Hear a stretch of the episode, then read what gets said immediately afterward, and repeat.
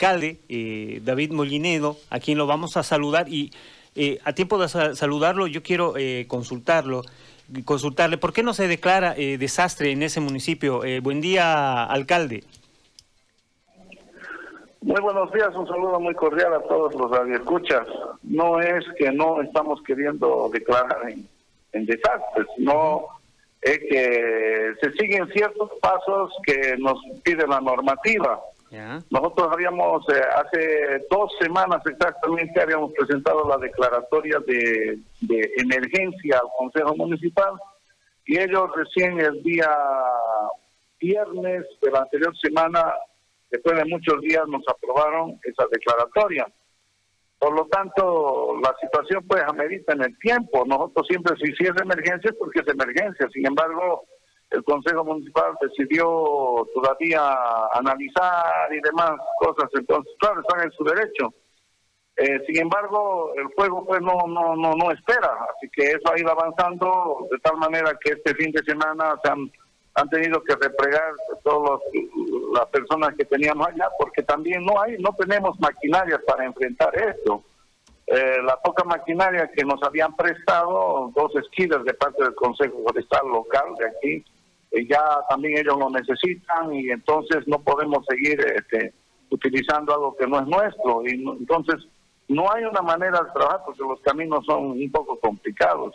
Lo que significa que este, pese a que nosotros ya eh, podemos queremos atender, lamentablemente el otro problema es la falta de diésel. ¿Con qué vamos a llevar agua en el cisterna?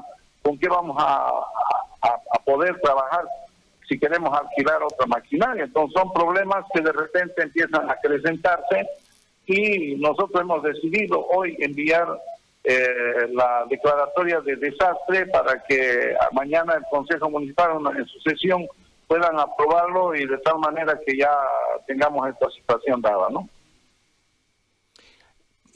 Eh, ¿Cuál es la cuantificación que se ha hecho ya eh, con, con, los incendios en, en, el, en la reserva y bueno en, en el municipio, alcalde? Son alrededor de 24 mil hectáreas ya que se han quemado. Eh, es en una zona donde no debería haber fuego porque es una reserva.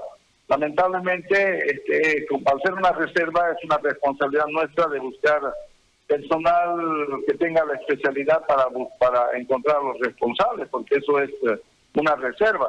Y ese fuego es el que se ha ido extendiendo y ha hecho su ingreso a la TCO Monteverde. Entonces, este, de alguna u otra manera, creemos que tendría que haber sido un recordar porque de, otra manera no podríamos nosotros eh, establecer otra causal. Es muy diferente que en algunas comunidades del Distrito 5 también ha empezado un juego, aunque ya se ha apaciguado un poco. Es producto precisamente de que la gente en desconocimiento, no entiendo, eh, no debería generarse ningún chaqueo, pero ha habido fuego. También eso ya ha sido apagado.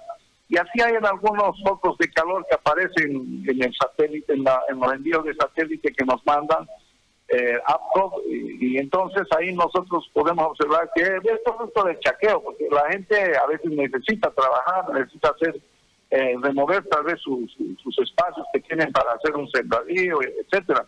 Pero, eh, digo, reitero una vez más, lo que hace falta es más comunicación para nuestros comunarios, porque ellos actúan en lo normal, nomás como de costumbre. Entonces eso lo identifican como un foco de calor.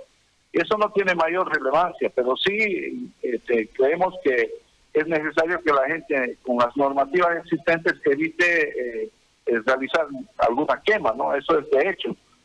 Para ello, este, nosotros estamos, vamos a hacer el esfuerzo necesario para, para evitar eso, porque estamos trabajando junto con una ONG que es la que le brinda apoyo al campesino del oriente boliviano, como es APCO.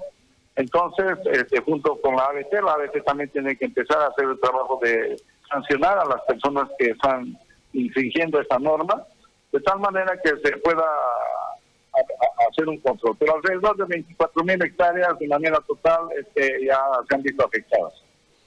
Ahora, eh, tomando en cuenta los gastos que han habido por la pandemia y los recortes que, también han existido, ¿con qué presupuesto eh, cuenta eh, en este momento su alcaldía para enfrentar, en este caso, primero el incendio?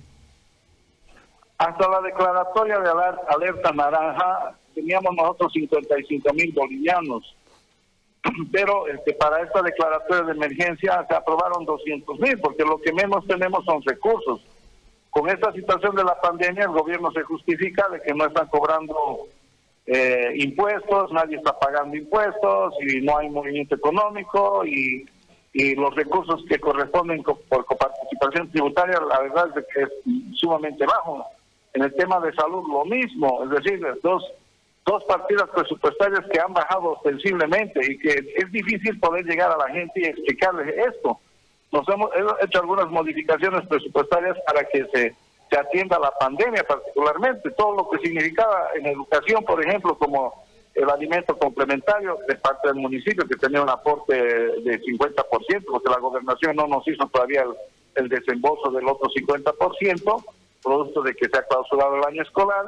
Entonces nosotros hemos movido algunas partidas presupuestarias y que el Consejo lo aprobó para este, atender la pandemia. Entonces lo que menos contamos son con recursos. Y lo que se aprobó en esta última, a través de algunas modificaciones, son 200 mil bolivianos.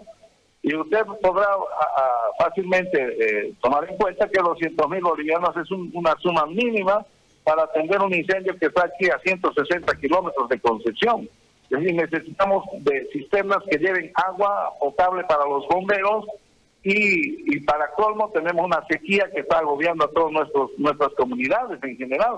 O sea, no hay agua, ni en sus atajados, ni en sus pozos que, que, algunos, algunas comunidades tienen. Es decir, la situación está completamente eh, complicada en este sentido y por ello es de que andamos desesperados, pues no, eh, la verdad es que el gobierno municipal no cuenta pues con los recursos normalmente que debiera tener. Nuestro presupuesto de concesión alrededor de 17 millones entre lo que nos desembolsa el gobierno nacional y lo, lo, que nosotros eh, presupuestamos como ingresos de recursos propios.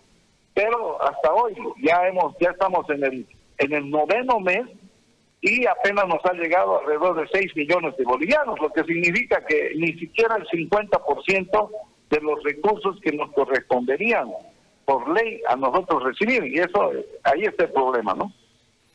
Alcalde, quiero agradecerle por este tiempo y vamos a estar pendientes de lo que sucede allá en Concepción. Gracias. No, el agradecido soy yo, un gusto. Gracias, ahí estaba el alcalde de Concepción, David Molinedo, que nos explicaron la situación similar.